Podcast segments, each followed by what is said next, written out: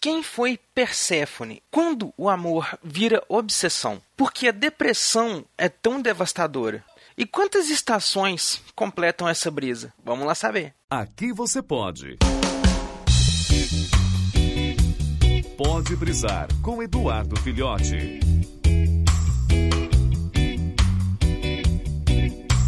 Saudações, brisouvintes. Então, pra gente continuar aqui falando dos mitos, vamos falar hoje aqui sobre o mito de Perséfone, que é até um mito bem interessante, dá umas margens bem interessantes pra gente refletir. Basicamente, o mito fala sobre a Perséfone, que era filha de Zeus, e Deméter, que era a deusa da fertilidade, da vida, né? Uma, uma é, ela tinha muitas similaridades ali com Gaia. Era das titânides, né? Das, das titãs ali, era a que mais se aproximava de Gaia. E aí diz a, o mito que a Perséfone era muito bonita, muito linda. Todo, tanto deuses quanto humanos eram né, fortemente é, apaixonados por ela e tudo mais.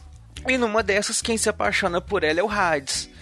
E aí algumas versões do mito dizem que ele sequestra ela, enquanto outras versões do mito dizem que ela vai por conta própria.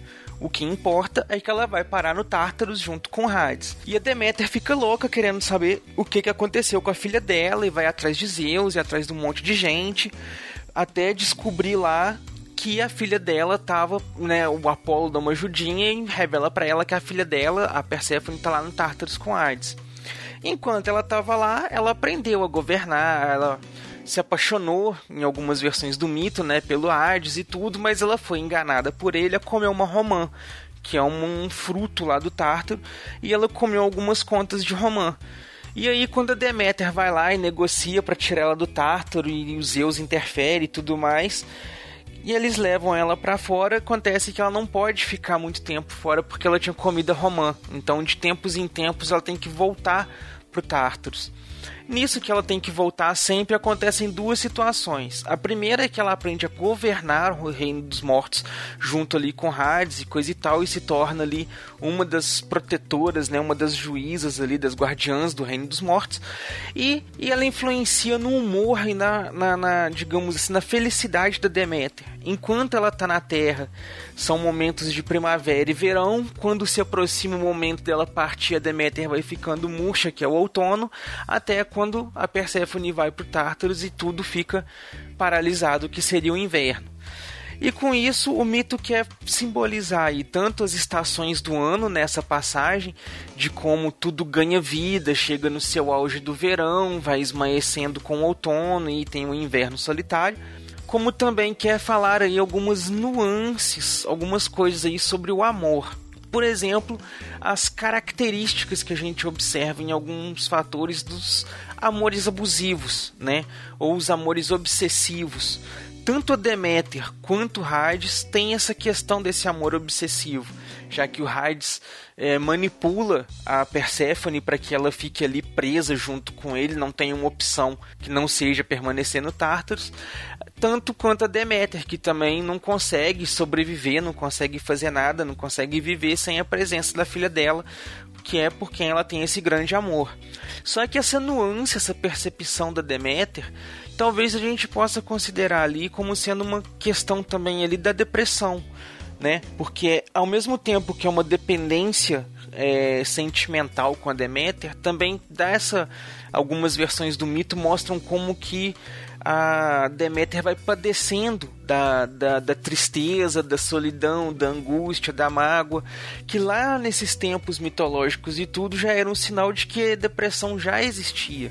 Então um mal aí, um, um né, um, um, um conflito psicológico, um problema aí que afeta a humanidade desde os tempos mitológicos ainda, né? Desde os tempos em que os mitos eram a explicação de tudo. Então já tem essas nuances aí. E tem essa questão aí desse relacionamento doentio aí, né, do Hades com a Perséfone, já que ele manipula, engana, ludibria a Perséfone para que ela coma as contas de Romã sem saber que isso a faria ficar presa ali no Tártaro para sempre. E como ela não comeu a Romã inteira, ela não fica presa no, eternamente ali. Ela fica o equivalente ao que ela comeu, que seria um terço do ano já que ela comeu um terço da romã.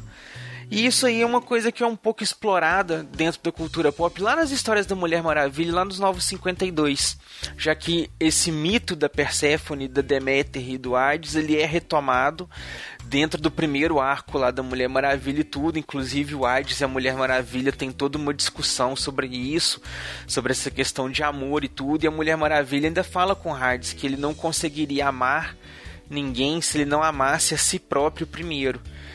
E isso não é um ponto explorado no mito, né? Mas é uma questão bem interessante aí da HQ. E a HQ da Mulher Maravilha é uma coisa bem interessante, principalmente essa fase dos Novos 52, porque tem uma dinâmica muito legal dos mitos da época mitológica com, a, a, com como eles estariam hoje em dia, né? Porque os deuses eles estão ali, segundo as histórias da Mulher Maravilha, na sociedade, estão aqui junto com a gente, Guerra, Apolo, né, o Ares, os deuses estão aí junto com a gente aí. Só que modificados, menos cultuados e coisa e tal. Algo que também é explorado lá no que eu já comentei antes naquela série lá American Gods, né? Que tem o livro do New Gaiman, que também é bem interessante. Mas esse mito aí da Deméter e da Perséfone, ele dá essa coisa pra gente pensar, né? A gente é, a gente ama de forma obsessiva, a gente torna o nosso objeto de amor algo fundamental para que a gente viva, a gente manipula as pessoas ao nosso redor pra gente poder continuar próximo delas, o que, que a gente se deixa fazer por essa ilusão, por essa questão de amor? Será que o amor ele é um amor puro ou a gente tem essa ideia de amor na nossa cabeça e luta com unhas e dentes para que a gente mantenha essa construção firme e viva, né? Essas são questões pertinentes e vale a gente pensar. Inclusive eu deixo para vocês pensarem essa semana nisso o amor de vocês é um amor mais puro ou vocês se deixam levar e ser dominados por esse amor? Fiquem aí com essa reflexão e nos vemos aí na próxima semana. Valeu!